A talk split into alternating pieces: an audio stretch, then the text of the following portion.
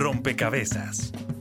Un espacio para la construcción de opinión pública a través de la investigación, el análisis y la discusión sobre el país y el mundo. Rompecabezas, muchas voces, otras formas de vernos. Es un grupo de personas elegidos por la comunidad para trabajar en favor de ella. Toman decisiones, buscan realizar actividades o cambios estructurales en la zona, todo para beneficio pues, de las personas que, que viven ahí cerca. Puede ser un barrio o una parte del barrio y con cierto número de personas. Para tratar de solucionar las necesidades que tiene esa comunidad o para pasar las necesidades a los concejales de, de, los municipios o a las autoridades pertinentes. Y hacen un puente con las administraciones locales para los planes de ordenamiento territorial, para los planes de gobierno. Si no estoy mal, estos tienen razón de sin ánimo de lucro, pero no estoy seguro. E intentan administrar y planear mejor todas las cosas a nivel de inversión, a nivel de seguridad, a nivel de convivencia, de mejoras de, de, de calidad de vida. Un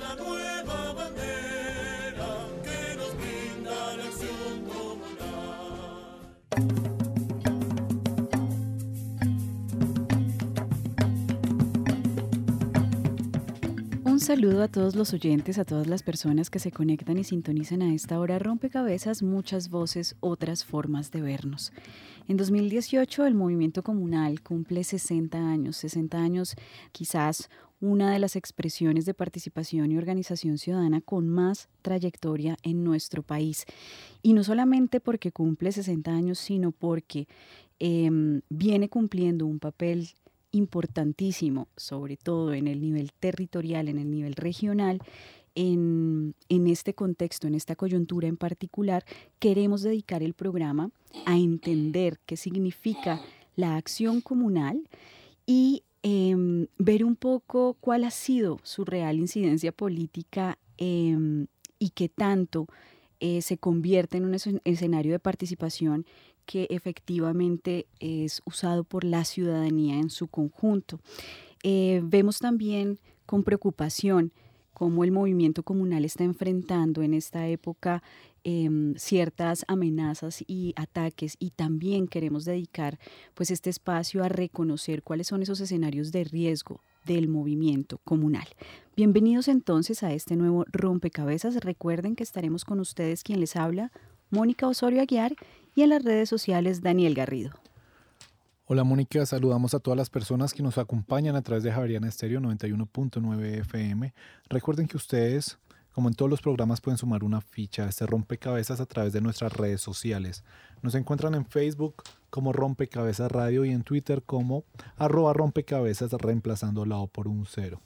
Ustedes ahí pueden compartir las preguntas que quieren que nuestros expertos resuelvan acá en cabina. También aprovechamos para saludar a las emisoras aliadas que nos permiten llegar a distintos lugares del territorio nacional. Saludos a nuestras emisoras aliadas. Nos escuchan en Putumayo, Nariño, Valle del Cauca, Caldas, Chocó, Antioquia, Córdoba, Atlántico, Tolima, Los Santanderes y en Bogotá.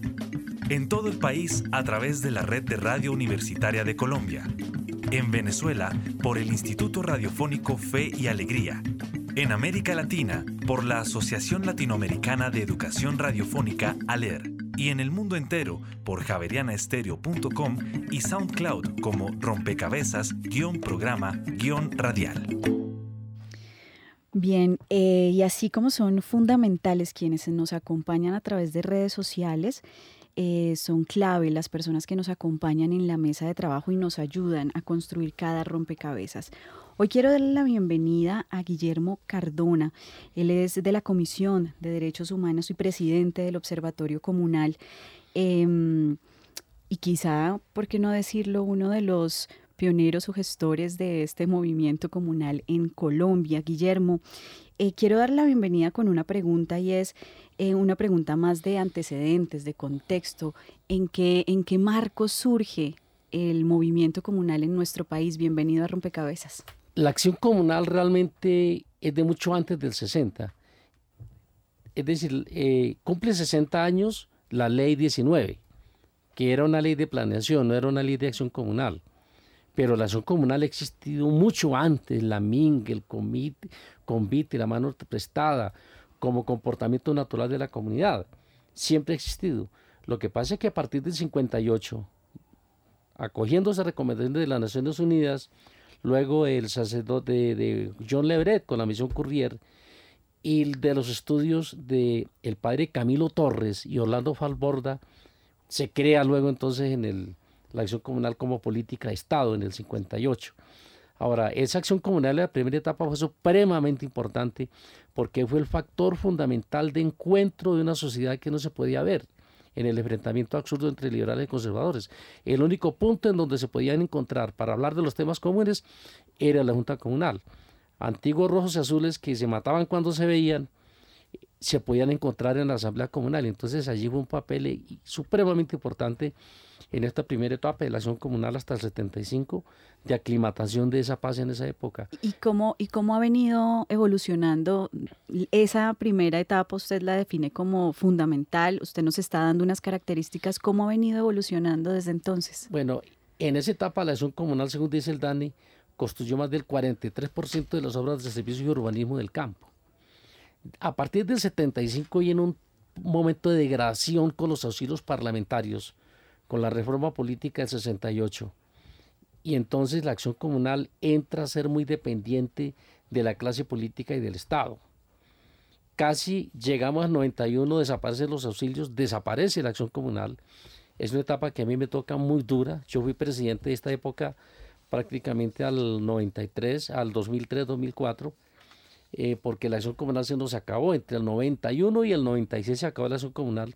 La reconstruimos, Luego sacamos la ley 743, que es la única ley que ha existido en la acción comunal. La anterior, repito, no era una ley comunal, era una ley de planeación. Y la acción comunal ha seguido evolucionando, tratando de sacudirse ese lastre de, de la incidencia de la clase política y retomando un poco su origen. Ya más allá de las obras, como punto de encuentro en torno al conocimiento, al estudio, a la formación. Lo que más convoca hoy a, a la acción comunal a nivel nacional, a nivel territorial, son los eventos de formación. son los eventos de participación. Existe un desarrollo, y ahí le doy la bienvenida a John Jairo Rincón. Eh, ¿Existe un desarrollo del pensamiento comunal en nuestro país, John Jairo? Yo, yo recojo lo que plantea Guillermo en términos de que actuar colectivamente ha sido una práctica que ha estado mediada por lo comunitario. ¿Cierto? Es lo comunal lo que, lo, que convoca y los problemas comunes los que convocan a, actuar. Y tal vez eso fue lo que se recogió para eh, tratar de superar la crisis política, social y económica derivada de la confrontación liberal conservadora, y ahí la acción comunal tuvo un papel fundamental en el marco de acción cívico-militar incluso. ¿Sí? en el marco de acción cívico-militar. Y la acción comunal tuvo ahí como, como presupuesto fundamental eh, contribuir al desarrollo del país, social y económico del país. Por eso la ocupación en construcción de infraestructura y por eso la ocupación en resolver algún tipo de, de, problema asociado con la convivencia y la recomposición social de las relaciones en, en, en Colombia, ¿cierto? Eso posibilitó que, claro, se volviera política de Estado, pero que no se desarrollara de la misma forma en todas las regiones. Entonces, en las zonas de colonización, por ejemplo, eh, yo siento que eh, la gente que participó en las acciones comunales tomó lo que el Estado le planteaba, pero desarrolló aún más su potencia al comprometerse con otro tipo de cosas que estaban por fuera incluso de lo que institucionalmente le podía haber eh, delegado el Estado como, como responsabilidad. En zonas de colonización y yo creo que, que, las personas de las distintas regiones que escuchan esto sonreirán al ver hacia atrás y ver el papel que ha jugado la Junta de Acción Comunal en, el, en la construcción comunitaria y en el desarrollo de infraestructura porque se acordarán justamente de todo lo que les tocó hacer. Entonces, ese desarrollo de cierta manera de la responsabilidad de lo comunal a través de la estructura organizativa, siento que sí dio en muchas regiones para que la gente asumiera responsabilidades y resignificara incluso el papel de la acción comunal en, sus zonas. Y eso hacía que, y eso hacía que se enfrentara posteriormente con algunas tareas que el Estado les iba a asignar. No, recuerdo la fecha del COMPES, Guillermo, del COMPES sobre la acción comunal. COMPES 1661 de 2010. 2010-2014, mayo de 2010. Ahí hubo una resignificación de las juntas para articularlas a la estrategia productivista del Estado y la competitividad regional. Eso, a mi juicio, los, los despojaba ya de, suyo de un elemento fundamental, y era la, política.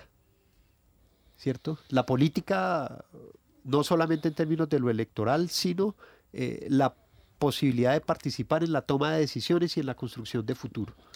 ¿cierto? Porque eso se tramitaba a través del Partido Liberal, del Partido Conservador, posteriormente de los otros partidos, o se tramitaba a través de lo clientelar, como lo, lo, nombraba eh, Guillermo, pero no a través de lo, de, lo, de lo comunal. Eso se le quita a la gente.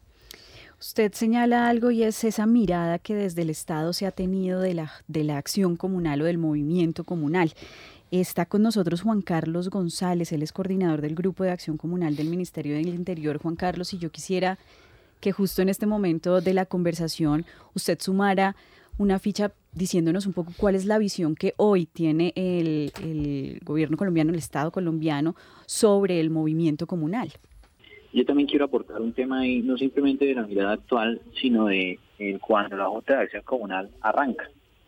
Y es que, sí, para 1958, cuando eh, a través de la ley 19 arranca la Junta de Acción Comunal, eh, también es precisamente el Estado el que encuentra la oportunidad a través de esas organizaciones de poder eh, ayudar a construir eh, país precisamente con una situación que es una mano de obra eh, gratis que no le no le costaba en ese entonces al Estado nada sino que de una u otra forma podían llegar obras a donde no había ninguna posibilidad de que llegaran y llegan a través de algo que se llaman los planes de reconciliación que nacen con el gobierno de Gustavo Rojas Pinilla por allá de 1953 a 1957 más o menos, posterior con la Junta Militar, pero eh, nacen con esos planes.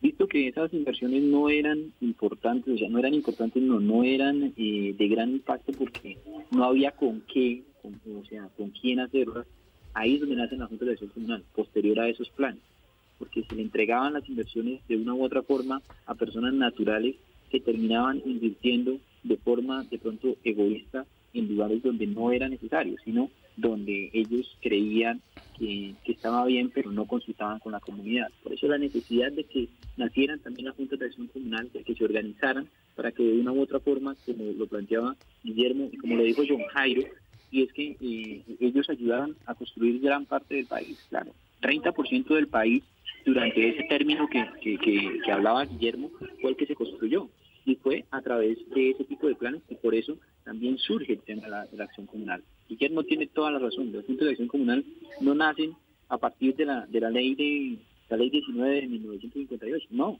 La acción comunal vienen trabajando desde hace muchísimos años más atrás. Sabes que nunca se han organizado nunca habían tenido la necesidad de organizarse y el Estado ve la oportunidad y lo hace para poder construir y llegar a llevar la inversión a otros lugares donde el país no estaba, eh, no estaba, o sea, donde el Estado no alcanzaba a llegar. Guillermo, ¿quiere sumar a estos antecedentes una idea adicional? Básicamente la intervención de Don Jairo de Juan Carlos. Eh, mire, tú preguntabas si la acción comunal tiene un marco teórico. Claro que lo viene construyendo. La organización que más ejerce derechos de participación en Colombia se llaman Juntas de Acción Comunal. Ustedes pueden verificar en la Defensoría del Pueblo derechos de petición, ¿sí? Y derechos de información. Son las Juntas de Acción Comunal. Aquí te dejo un libro nomás de muchas, muchos temas teóricos que se han construido. Pero yo diría que el marco teórico más importante de la acción comunal hoy en día se caracteriza en esa confrontación de una acción comunal por la democracia participativa ¿sí?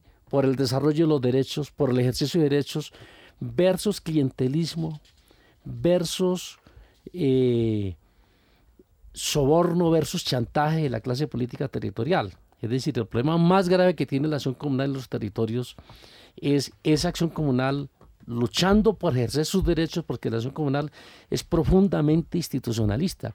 Si alguien defiende el Estado de Derecho, si alguien defiende los derechos, si alguien se trata de amparar en los derechos de los territorios, son las juntas de acción comunal.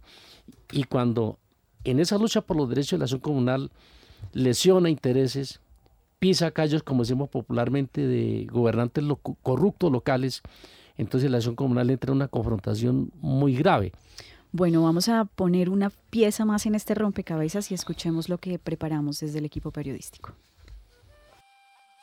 Según la Ley 743 de 2002, la Junta de Acción Comunal es una organización cívica, social y comunitaria de gestión social, sin ánimo de lucro, de naturaleza solidaria, integrada voluntariamente por los residentes de un lugar que aunan esfuerzos y recursos para procurar un desarrollo integral, sostenible y sustentable con fundamento en el ejercicio de la democracia participativa.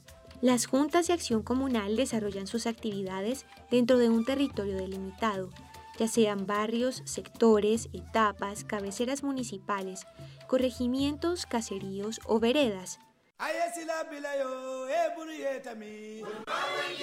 Los objetivos de las juntas de acción comunal son Promover y fortalecer el sentido de pertenencia frente a la comunidad. Crear y desarrollar procesos de formación para el ejercicio de la democracia. Planificar el desarrollo integral y sostenible de sus comunidades. Crear y desarrollar procesos económicos de carácter colectivo y solidario. Desarrollar procesos para la recuperación, recreación y fomento de las diferentes manifestaciones culturales, recreativas y deportivas. Construir y preservar la armonía en las relaciones interpersonales y colectivas. Lograr que la comunidad esté permanentemente informada sobre el desarrollo de los hechos, políticas, programas y servicios del Estado y de las entidades que incidan en su bienestar y desarrollo divulgar, promover y velar por el ejercicio de los derechos humanos fundamentales y del medio ambiente. La Asamblea General es la máxima autoridad de los organismos de acción comunal. Está integrada por todos los afiliados o delegados quienes actúan en ella con voz y voto. El Ministerio del Interior y ciertas autoridades de los niveles seccional o local son competentes para ejercer la inspección, control y vigilancia de los organismos de acción comunal. Informa para Rompecabezas María Alejandra Navarrete. Bien, ahí escuchábamos qué son, para qué sirven, cuáles son esas funciones y también qué entidades del nivel nacional están relacionadas con las juntas de acción comunal. Eh, yo quisiera retomar una de las ideas que se expresó en la primera intervención de John Jairo y es ese desarrollo diferenciado según los territorios, porque creo que eso nos va a permitir entender cómo funcionan las juntas de acción comunal en, el sector rural, pero también cómo funcionan en las ciudades. John Jairo, un poco cómo, cómo profundizar un poquito más sobre ese asunto. A nivel rural, por ejemplo, en las zonas de economía cafetera, las juntas de acción comunal lograron una relación muy fuerte con la institucionalidad estatal y, para estatal refiriéndose uno a la Federación de Cafeteros, ¿cierto? Eh, y unos niveles de participación tal cual lo decía eh, Guillermo profundos. Pero eh, su acción de cierta manera estaba complementada por la acción institucional de la Federación de Cafeteros y por la acción institucional del Estado, del Estado colombiano. Pero en zonas de colonización, eh, a las juntas comunales casi que les tocó volverse administradoras territoriales, resolver desde el levantamiento de un muerto hasta la resolución de un conflicto intrafamiliar, el tema de linderos, eh, resolver el tema de la construcción de la vía, la prestación del servicio de salud, es decir, ser estado donde no había cómo, cómo serlo y eso eh, entrar a negociarlo o, a tramitarlo eh, con quien en términos de fuerza militar estuviera regulando el territorio. ¿Cierto? al punto que eso se convirtió en un problema para la gente de cierta forma. Entonces hoy nos encontramos con presidentes de junta reelegidos por 10, 15, 20 años y con personas que a pesar de la necesidad no quieren entrar a participar en el proceso eh, comunal porque es un lío militarmente hablando. En las zonas urbanas, eh, por el proceso de desplazamiento forzado derivado de la violencia liberal conservadora, pues llegó mucha gente a las ciudades a construir ciudad. Y en los barrios populares que se desarrollaron a partir de lo que algunas personas llaman el desarrollo progresivo, eh, fueron las juntas comunales las que organizaron desde el loteamiento del, del, barrio hasta eh, eh, la prestación de servicios públicos domiciliarios y luego el acceso de las personas a salud y, educación. Es decir, tiene una responsabilidad gigante en la construcción del urbano social y, económicamente hablando. Ahí hay un, elemento distinto. Ahora, en, las zonas de resguardo indígena, eh, antes que se recompusieran los cabildos y los, y los resguardos territorialmente hablando, eh, lo que habían eran juntas comunales. Luego fue un problema mirar cómo se articulaba o se armonizaba la autoridad indígena con eh, la junta comunal en tanto organización comunitaria y de manera similar en los territorios de comunidades negras, donde se organiza la capitanía pues también había era juntas comunales. Entonces ahora uno encuentra eh, muchas de esas formas de organización, eh, en unas riñendo, en otras complementándose, pero eh, con una diferenciación muy grande. Aquí en Bogotá, hasta donde sé, hay muchos barrios con salón comunal, con junta de acción comunal, pero ya no tiene la misma dinámica ni la misma fortaleza y en las zonas de conflicto han sobrevivido y han subsistido, pero nos enfrentamos a problemas, ya Guillermo lo decía ahorita por fuera de micrófonos, en los que el mayor número de víctimas en todo este proceso de asesinato de líderes sociales son dirigentes comunales que a su vez pertenecen, porque no es solamente la, la, la vinculación exclusiva a la Junta Comunal, sino que los líderes comunales están articulados a otros procesos, a otros procesos sociales. Bueno, ya John Jairo nos mencionaba también estas relaciones que hay entre estas juntas de acción comunal con diferentes estamentos del Estado, eh, militar, político. Y a propósito de esta intervención, pues llega esta pregunta de Angie Buitrago Medina, que nos dice cómo controlar las prácticas clientelistas de las juntas de acción comunal, Guillermo. Sí, no puede faltar esta pregunta. Mire, el clientelista no es el dirigente comunal. El clientelista es el Estado es la clase política, que le impone a la comunidad la intermediación como condición para que esa comunidad acceda a los beneficios del Estado. Por eso yo dije, la gran confrontación política que tenemos en el territorio, más allá de una confrontación de colores políticos o de partidos, es una confrontación entre una acción comunal que quiere que las cosas se hagan por la vía de la democracia participativa. Si alguien reivindique Colombia presupuesto participativo es la acción comunal si alguien es el eje de la planeación participativa en los territorios, tanto que el 40% de consejeros de planeación territorial en Colombia son comunales, es la acción comunal. ¿Sí? Lo que pasa es que la acción comunal no tiene otro mecanismo. Y el dirigente comunal a veces no se va con el político por el color, sino que dice yo, y si este sí nos ayuda, pero como generalmente el político no cumple lo que se promete, está con uno y con otro pero no porque milite en él, sino porque simplemente en su afán de llevar mejor a la comunidad tiene que la intermediación. Pero cuando ese dirigente comunal no es sobornado, no es chantajeado, no es presionado por las OPS, entre otras cosas que son las órdenes de prestación de servicios, que son la nueva, el nuevo grillete de la esclavitud del clientelismo con los dirigentes comunales del territorio. Cuando el dirigente comunal se puede liberar de estos obstáculos es un hombre libre y democrático. Ahí toca entonces preguntar, Guillermo, quizás a Juan Carlos González, que está en el ministerio, cómo se está eh, previendo em, pues regular esa, esa maquinaria alrededor de los dirigentes políticos para que el comunal, como usted lo dice, sea un hombre libre y efectivamente pueda hacer el ejercicio participativo.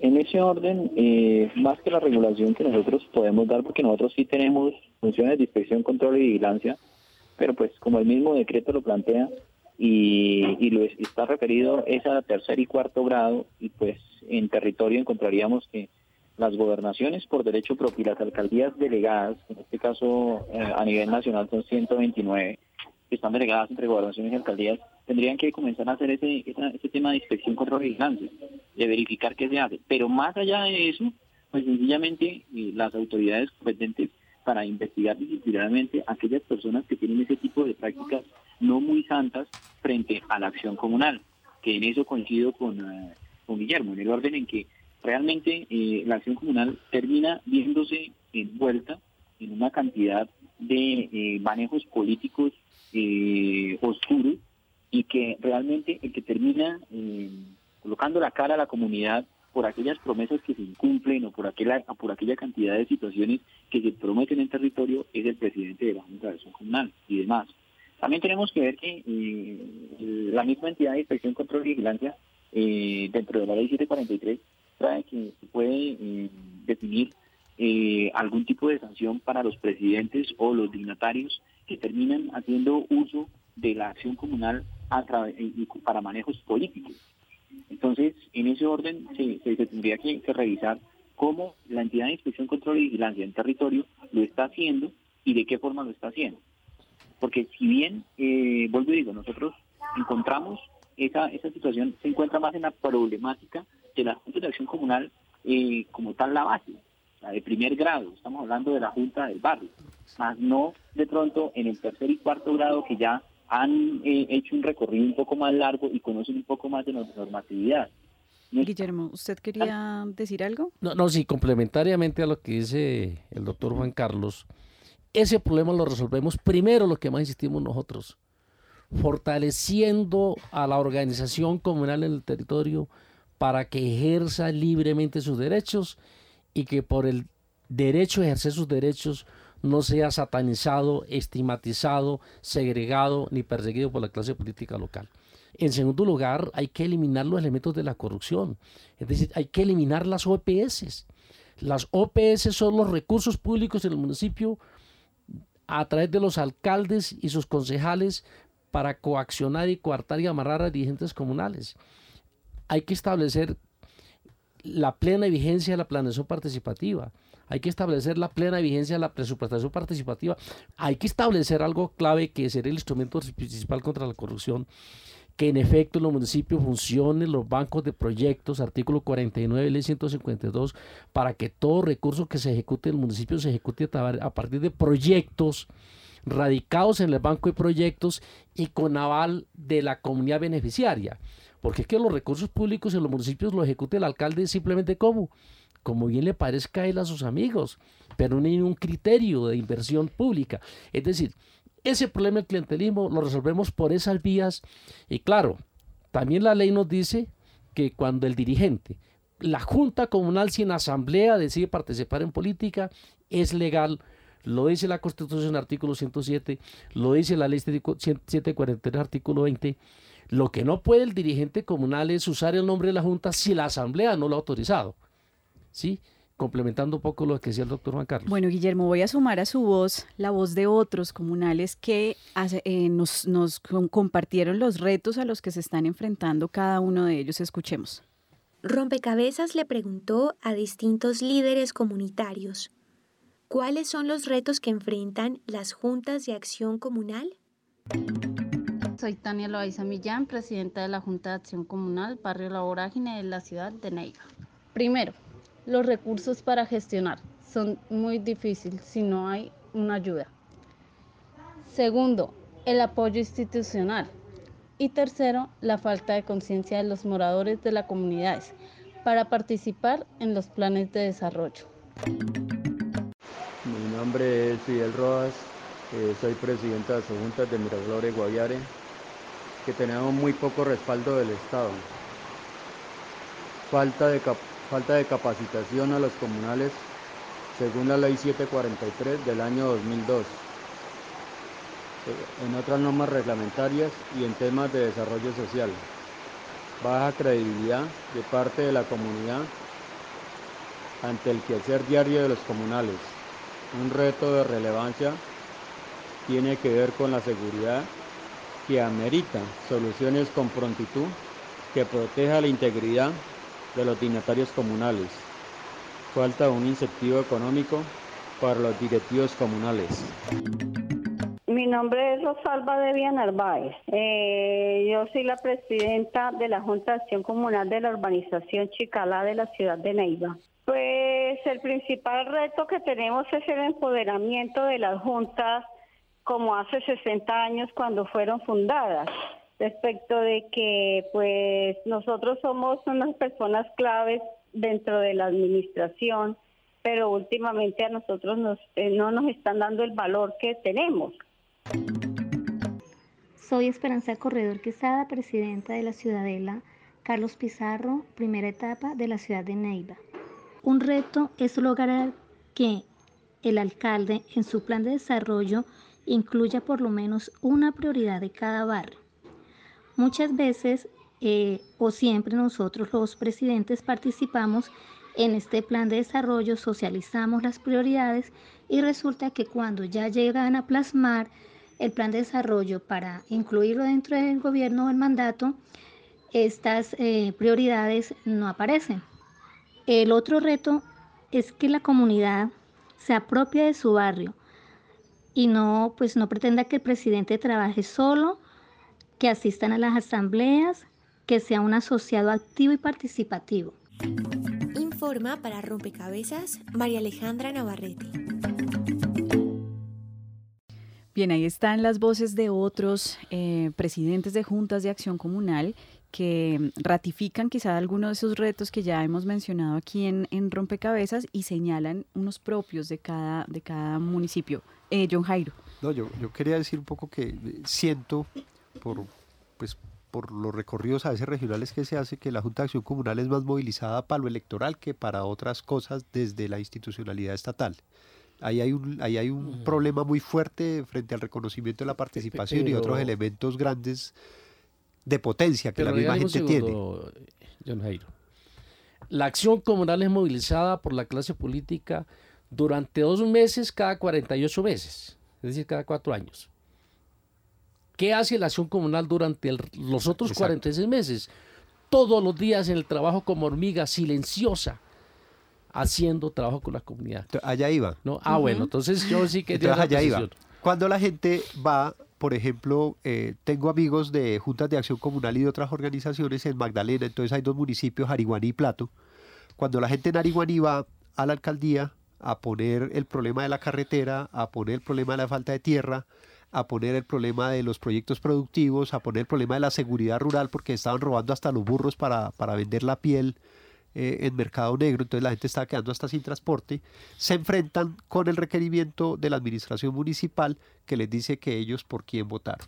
Y para poder resolver ese problema de la carretera les toca recurrir ah, al trabajo colectivo para poderlo hacer, pero se quedan sin esa posibilidad de acceder a, recursos a los cuales tienen derecho por ser ciudadanos, básicamente por eh, la relación que se establece. No hay recursos, John Jairo, el alcalde convoca a la acción comunal para hacer las obras, pero cuando hay recursos se los roban con sus contratistas. Esa es la ah, contradicción, ¿o no? O unos adultos mayores, porque ya es gente vieja de cierta manera que dedicó toda su vida al trabajo comunitario en Plato, que van a solicitar apoyo para habilitar el distrito de riego porque hay problemas de agua a orillas del río Magdalena y de acceso a las ciénagas, se enfrentan con que eh, el alcalde potencialmente está relacionado con los ganaderos que están usufructuando eh, los cuerpos de agua y entonces se quedan por fuera de la posibilidad de, de resolver ese problema porque además pueden ser intimidados y es gente mayor a la que le terminan diciendo que tal vez una posibilidad para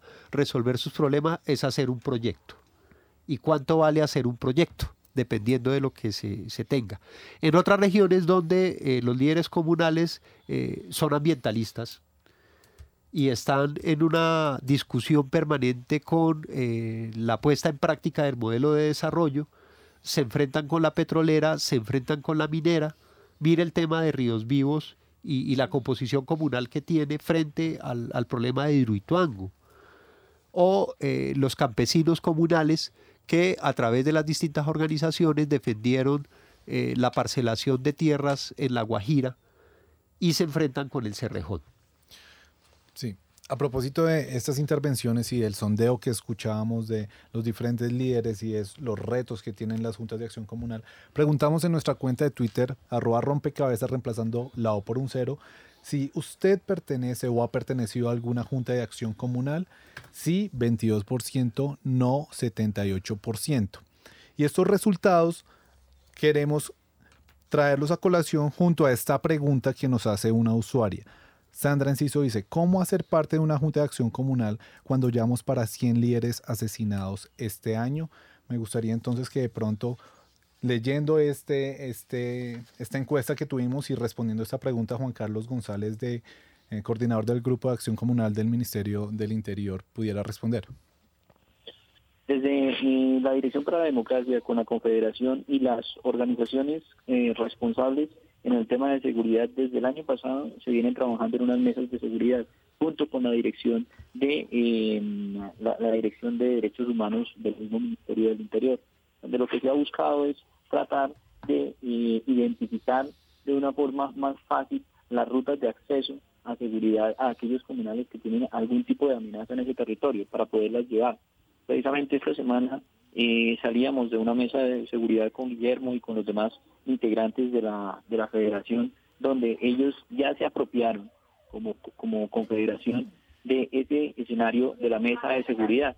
Entonces, en ese orden de ideas, ya eh, poco a poco se ha ido trabajando en el tema de seguridad para que de, con eso los comunales tengan un poco más eh, de, libertad en el momento de poder exigir sus derechos, en el, en el momento de poder trabajar por la comunidad, y pues esto lleva tiempo.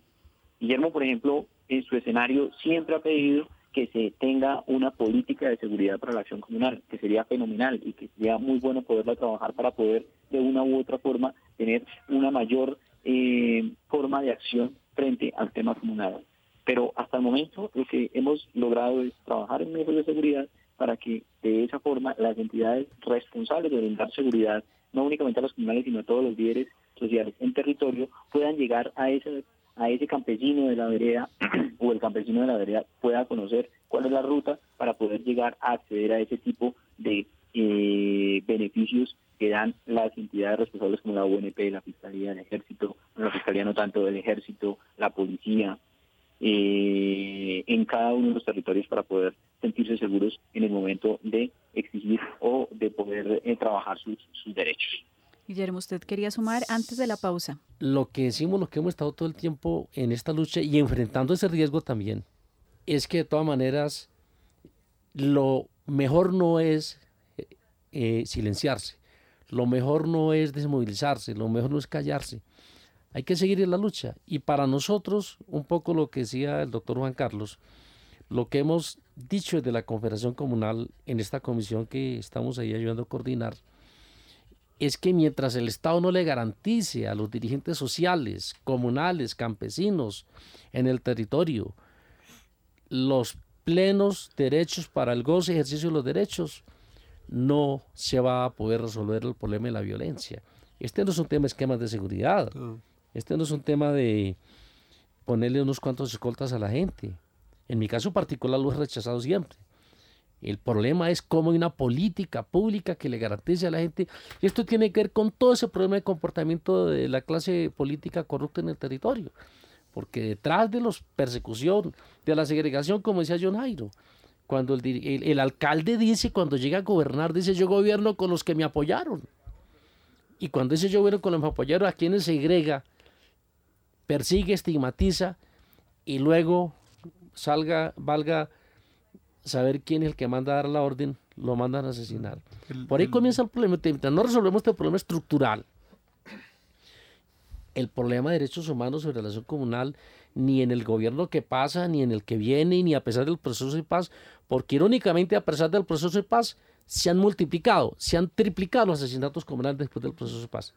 Antiguamente teníamos promedio 3, 4, durante los últimos 10 años tenemos 3, 4 al mes como decía John Jairo, el sector social que más está poniendo sangre en Colombia por ejercer derechos se llaman juntas comunales. Al comunal no lo persiguen porque milite uno en un partido político, sino porque ejerce derecho en el territorio. O cuestiona la corrupción, o cuestiona, la, inversión. Cuestiona la minera energía. Vamos, vamos con este llamado de alerta y de urgencia a atender eh, lo que está pasando con el movimiento comunal. Vamos a hacer una pausa y ya regresamos a Rompecabezas. Están escuchando Javeriana Estéreo, sin fronteras. Bitácora es investigación, creación y análisis. Bitácora de lunes a jueves de 8 a 9 de la noche por Javeriana Stereo. Mil estilos.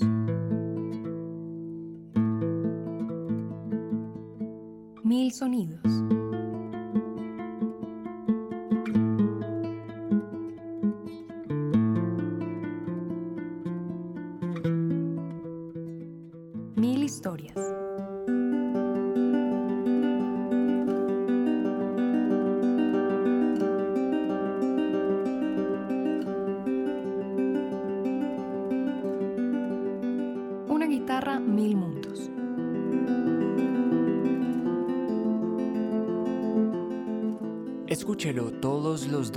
A las 10 de la mañana, con repetición los jueves a las 11 de la mañana.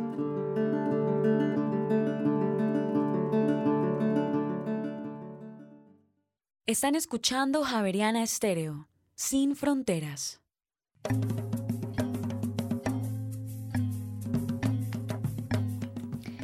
Estamos en Rompecabezas hablando del origen y la trayectoria del movimiento comunal en Colombia. Hemos identificado algunos de los retos y cerrábamos justamente con el reto de la seguridad. En este rompecabezas queremos también reconocer la importancia de, este, de esta estructura, de este proceso organizativo en nuestro país y queremos invitarlos a escuchar la siguiente nota que nos muestra acciones concretas, eh, alcances concretos de algunos eh, miembros de juntas de acción comunal. Escuchemos. Nuestra misión, nuestros objetivos son los de servir de, apoyo, de servir de, enlace, de servir de, digamos, como colaboradores, de... Eh, asesores de las juntas de acción comunal. Ese es el propósito de la asociación. Carlos Romero es presidente de la Asociación Colombiana de Juntas de Acción Comunal en San José del Guaviare. En la actualidad se encuentran ubicadas en el ámbito rural y urbano en un número aproximado de 45 mil juntas, cifra que las coloca a la cabeza de todas las posibles formas de organización comunitaria que se dan en el país. Pues digamos que en el departamento estamos organizados a través de una federación, nosotros tenemos una federación de juntas, tenemos seis asociaciones de juntas de acción comunal y 305 juntas de acción comunal.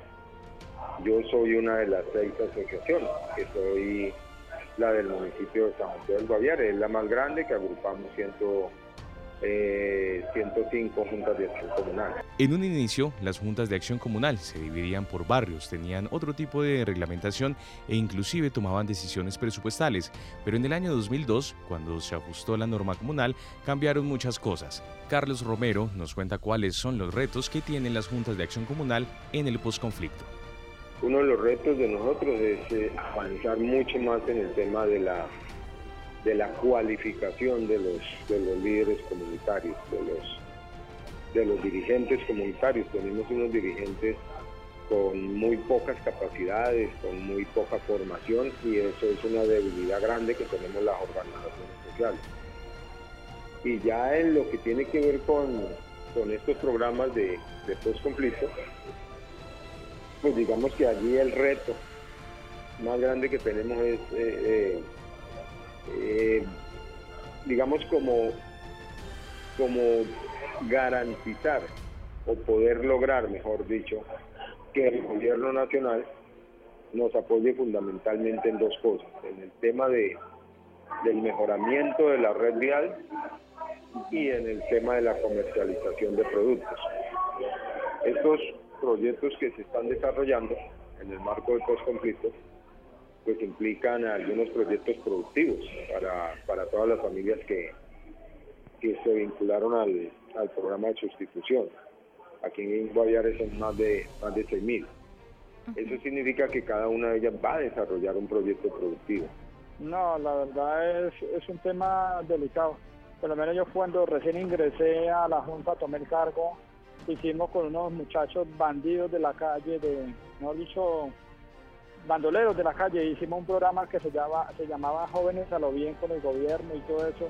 Hicimos unas entregas de armas y todo. Y, el gobierno les, les prometió unas cosas y a la hora que nunca cumplieron ni nada. Entonces, el, desacuerdo, en la problemática que tiene la comunidad prácticamente viene directamente del gobierno. En Bogotá existen algo más de 1.700 juntas de acción comunal. Robinson Betancourt es el presidente de la Junta de Acción Comunal del barrio La Florida, en el sur de la ciudad, y nos cuenta cómo está organizada la comunidad en el sector y qué tan difícil ha sido su gestión. La acción comunal en sí tiene 20 miembros. Entonces no, no contamos con edificios ni nada, simplemente se cuenta con la gente que que conviven en, el sector que es el barrio. Cada cuatro años, el último domingo del mes de abril, a nivel nacional se realizan las elecciones de las juntas de acción comunal. Además de ser un enlace con la comunidad, estas juntas son la base del mecanismo de participación de los ciudadanos para exigir sus derechos. Bueno, pues son importantes en la medida en que prácticamente son la única eh, organización, la única forma organizativa que las comunidades tienen para eh, de manera organizada eh, plantear la exigencia a los gobiernos, ya sea municipal, departamental o al mismo gobierno nacional. La importancia de la Junta de Acción Comunal es tener un, buen vínculo con la comunidad, saberse llevar uno con la comunidad para poder trabajar con ellos de la mano de la comunidad. Informan para Rompecabezas Jenny Castellanos y Juan Sebastián Ortiz. Bien, ahí estaba la importancia para quienes lideran procesos de acción comunal en los territorios, pero yo quisiera que aquí en la mesa sumáramos a ese análisis eh, una reflexión sobre cuál es el potencial del movimiento comunal en la coyuntura actual. John Jair, ¿usted cómo ve esa relación eh, y qué oportunidades ve en el, en el movimiento comunal? No, yo, yo, siento que tiene un potencial muy grande, pero, pero a veces las limitaciones son, son como mayores. En, en zonas rurales eh, de amplio territorio, por ejemplo, de estos territorios donde estaba las FARC, aún hoy en día en varios municipios eh, se sigue fundando una junta comunal en tanto se organiza una nueva vereda. Porque la, junta comunal es la representante de la gente que habita esa, esa vereda para absolutamente todo, lo divino y lo humano. es autoridad en todo. ¿sí? Eh, en zonas urbanas ese proceso ya paró. Yo no creo que aquí ya se arme un barrio y se arme junta comunal. Es, la formalización de la ciudad y muchas cosas ha, constreñido y ha restringido ese proceso, pero a nivel rural sigue teniendo un potencial importante. Lo que pasa es que en zonas de conflicto eh, la administración de los recursos queda en la cabecera municipal y en muchos de los casos predomina el estigma de que la gente que está en todas las zonas rurales es guerrillera, entonces con ellos no hay que hacer absolutamente nada y pues eso no es cierto y la gente queda por fuera de esos procesos. La mayoría de líderes sociales que han asesinado en el marco, por ejemplo, de los procesos de sustitución de cultivos son dirigentes comunales. El año pasado, antepasado, mataron a un dirigente en el Cauca, en el municipio de Mercaderes. Él era 28 años, creo, presidente de Junta de Acción Comunal.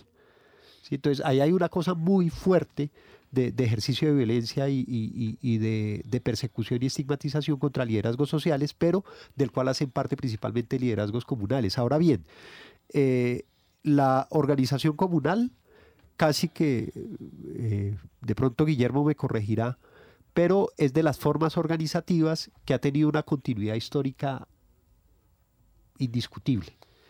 Es decir, la violencia letal ha afectado a otras formas de organización, a las organizaciones exclusivamente campesinas las ha casi que exterminado. A las organizaciones étnico-territoriales también las han eh, golpeado y han sido víctimas de desplazamiento forzado sus dirigentes, de asesinato selectivo, desaparición forzada, pero a pesar de eso, eh, organizativamente sigue existiendo y la gente tiene ahí una herramienta para eh, seguir resolviendo necesidades. ¿Cómo lograr hacer efectiva y real la participación de la gente y el acceso a recursos a los cuales se tiene derecho por la condición de ciudadano? Es que no es otra cosa eh, distinta a la que se está pidiendo. El señor que hablaba ahorita de que necesitan inversión en la carretera, proyectos productivos, es lo que la gente ha venido pidiendo no solamente desde la acción comunal, sino desde las movilizaciones sociales campesinas, desde los movimientos cívicos. Acordábamos ahorita de la Coordinadora Nacional de Movimientos Cívicos, que era en su base estructura comunal, ¿cierto? Que ha pedido integración, ciudadanía, inversión, que ha pedido democratización, efectivamente, como lo decía, y que en la medida en que ha sido víctima y, objeto de, violencia selectiva, ha dejado de pelear por esas cosas para pelear solo por la vida, ni siquiera ya por vida digna. ¿Cómo, ¿Cómo, ha logrado mantenerse el movimiento comunal? Pero más allá de eso, ¿cómo se proyecta el movimiento comunal y cómo se está pensando también ese relevo generacional? Lo que más convoca hoy en día la acción comunal en el país son los procesos de formación. Y cuando una organización tiende a meterse por esa senda, se está colocando en el camino del conocimiento y del desarrollo. Es el factor determinante en el mundo, todos lo sabemos.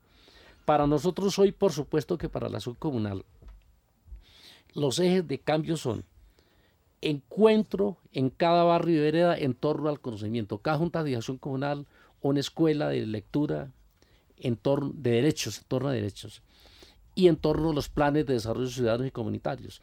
Ahora, ¿tiene futuro la acción comunal? Mire, el único futuro que tiene este país y que tiene el mundo en medio de una sociedad que cada, cada día se robotiza más, no es otro que lo común, lo colectivo y lo solidario. Y el instrumento más importante que hoy tiene en Colombia, sin desconocer otros, para desarrollar lo común, lo colectivo, lo solidario, se llama la acción comunal. Es la organización más sólida. El voluntariado social más grande en Colombia se llaman Junta de Acción Comunal. ¿Qué relevo generacional? Sí. Hoy en día, según nuestros datos, yo no sé qué nos puede decir aquí Juan Carlos del Ministerio, pero según nuestros datos, el 51% de las presidencias de juntas son mujeres. Eso no se refleja tanto ya en asociación y federación y confederación, pero en la base la mujer ya está tomando el mando. Yo particularmente tengo una enorme confianza sobre el papel de la mujer en la dirigencia comunal. ¿sí? Hay también mucho joven que se ha metido ya más en la perspectiva, y jóvenes con formación. En la acción comunal hay un alto porcentaje de gente con buena formación académica, profesional, con gran capacidad. Y hay una teoría. Finalmente lo siguiente, mire, un poco complementando lo que decía John Jairo. En 1979, cuando se realizó el primer censo de juntas comunales en Colombia, habían 37 mil juntas comunales con 1.500.000 afiliados. En esta década, del 90 al 2005, fue cuando más desapareció el sindicalismo. De más de 2 millones y medio de sindicalistas o de gentes afiliadas a los sindicatos, hoy en día no hay 800 mil. Pero la acción comunal, de 37 mil juntas comunales, ¿a hoy cuánto estamos? Lo dice el ministerio. 63.553 de 37 mil con 7 millones de afiliados.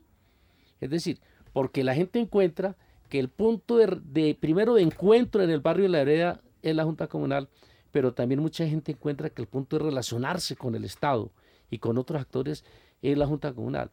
Claro, con toda la complejidad, con todas las críticas que tenga, pero es un enorme acumulado social que el país debe valorar.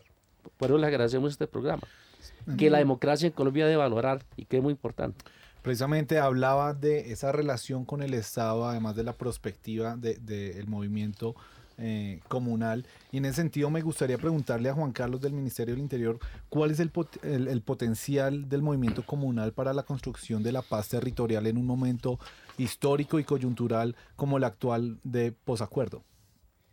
Miren que eh, es muy importante. La, acción comunal, como lo acaba de decir Guillermo, es el tejido social más grande que existe a nivel nacional.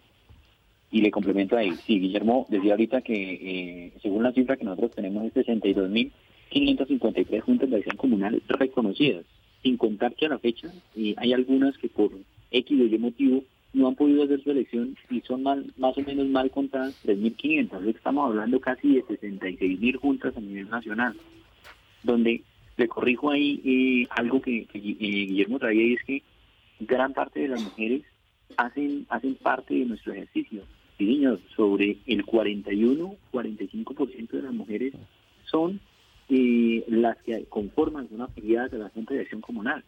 Este es un gran potencial en cuanto al reconocimiento de derechos a mujeres. Ahora, el tema de la paz. La Junta de Acción Comunal, por naturaleza, es, como lo decía John Jairo hace un momento, la persona encargada o líder natural de ese territorio, ya sea vereda, corregimiento, caserío, barrio o el que corresponda. Es el líder. Y esa Junta de Acción Comunal, a través de un grupo de, programas y proyectos que ellos mismos desarrollan, ¿cierto? Que son muy difíciles de, desarrollar en algunos momentos, construyen paz. Y construyen paz es que ellos sí conocen las necesidades de cada uno de los territorios.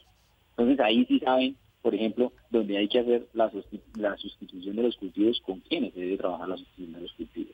Donde de una u otra forma hay que buscar el emprendimiento de los jóvenes que están entre los 18 y 24 años, ellos sí saben quiénes son porque por decirlo acá, son la piel de la sociedad. La Junta de Acción Comunal es, el primer contacto que nosotros, de pronto como Estado, como cualquier otra entidad, tenemos con la comunidad. Son el canal de comunicación y son muy importantes para el desarrollo de situaciones y proyectos, no únicamente a nivel de la paz, sino a nivel general en toda la geografía nacional. Guillermo por allá atrás decía, bueno, ¿cómo podemos nosotros trabajar el tema de acción comunal a través de, planes de desarrollo comunal y comunitario. La misma ley 1551 del 2012 los trae, pero en su artículo 18 eh, y 19 o 17 y 18 trae y dice hay que construir planes de desarrollo comunal y comunitario. A través de la construcción de ese documento es donde la Junta de Acción Comunal realmente conoce cuáles son las necesidades que existen y las plasman y las llevan a aprobación de las diferentes asambleas. Y esas son la identificación de esos, de esos problemas que existen en territorio y aparte de la identificación de esos problemas que existen en territorio, que se les busque solución. No únicamente, no únicamente a través de la alcaldía, no únicamente a través de la gobernación, que generalmente la Junta de Acción Comunal lo que busca es a través de la entidad más cercana o quien está ahí en el territorio y es la alcaldía, o es la policía, o es el ejército, o bueno, pues quien esté ahí. No, nivel nacional existen más o menos 37 o 43, entre 37 y 43 entidades donde ellos pueden gestionar directamente y donde de una u otra forma esos planes y, esos proyectos de ese plan de desarrollo que plasman se pueden eh, ver reflejados en gestión real. Eso es lo importante. Y en eso eh, Guillermo tiene razón y hay que capacitarlo. Entonces, sin duda la Junta de Acción Comunal es la más interesada en el desarrollo del territorio es la más importante para nosotros como ministerio, para la, para la Dirección de Participación Ciudadana, para la eh, Coordinación de Acción Comunal, es el área más importante porque es donde hay participación, donde se encuentran las necesidades y donde se buscan la solución de esas necesidades en el mismo territorio. Bien, Juan Carlos, pues em, con este reconocimiento nos quedan muy pocos minutos en este rompecabezas y yo no quisiera hacer, eh, dejar, eh, dejarlos ir sin que pudiéramos dejar un mensaje a la audiencia de rompecabezas em, en ese sentido, en el, en el sentido de reconocer la importancia de las juntas de acción comunal. John Jairo, ¿cuál sería ese mensaje que usted quisiera dejar para el cierre de rompecabezas? En el caso de las juntas de acción comunal rurales, el reconocimiento de la Junta de Acción Comunal es un reconocimiento al campesinado. Y ese reconocimiento al campesinado es, de cierta manera un, reconocimiento de la ciudadanía y de las corresponsabilidades institucionales que el Estado tiene para con su población, ¿cierto? Pero ese tema del reconocimiento es para mí eh, fundamental y de la potencia en términos de la participación y de la agencia que la gente tiene. El, el acuerdo de paz le quitó un peso de encima yo creo que a la gente de los comunales porque ya por lo menos uno de los actores armados no lo va a buscar. Y de hecho ya en varias reuniones la gente comunal ha sentado al, comandante anterior comandante guerrillero y al, y al combatiente le ha dicho, hermanito, siente porque aquí estamos ya al mismo, al mismo nivel y usted ya no puede mandar como mandaba antes, ya sí, ahora nosotros tenemos otro tipo de voz. Entonces hay una serie de potencias importantes que siento que pasan por ese, por ese asunto. Guillermo, su mensaje el futuro de la sociedad y sobre todo la popular solamente es posible en torno a la organización, en el conocimiento y ejercicio de derechos. Y ese papel básico que tiene que construir la organización, pero es un derecho que debe garantizar el Estado. Segundo, es imposible la implementación de los acuerdos de paz en los territorios si no es con las juntas de acción comunal. La eficiencia y la inversión pública solamente será posible si se reinvierten los recursos con las organizaciones de las comunidades como decimos, de los convenios solidarios, que es concepto de, de los comunales en la ley 51 y que el Estado colombiano no ha querido implementar, porque los municipios la plata la gastan es con los amigos del alcalde que se quedan con parte fundamental del recurso y tercero. Durante los días 30 de noviembre, 1, 2 y 3 de diciembre vamos a realizar el 26 Congreso Nacional Comunal en conmemoración justamente de los 60 años de la ley, no de la acción comunal. Y el eje central del Congreso va a seguir siendo planes de desarrollo de las comunidades, comunales, ejerciendo derechos, encuentro comunal en el territorio en torno al conocimiento, y ejercicio de derechos. Son como los ejes del futuro. Muy bien, muchas gracias a Guillermo Cardona, a John Jairo Rincón y a Juan Carlos González que nos acompañaron en este rompecabezas. Los esperamos en una próxima emisión. Recuerden que estuvieron con ustedes quien les habla, Mónica Osorio Aguiar y en las redes sociales Daniel Garrido. En la producción de Rompecabezas, Juan Sebastián Ortiz.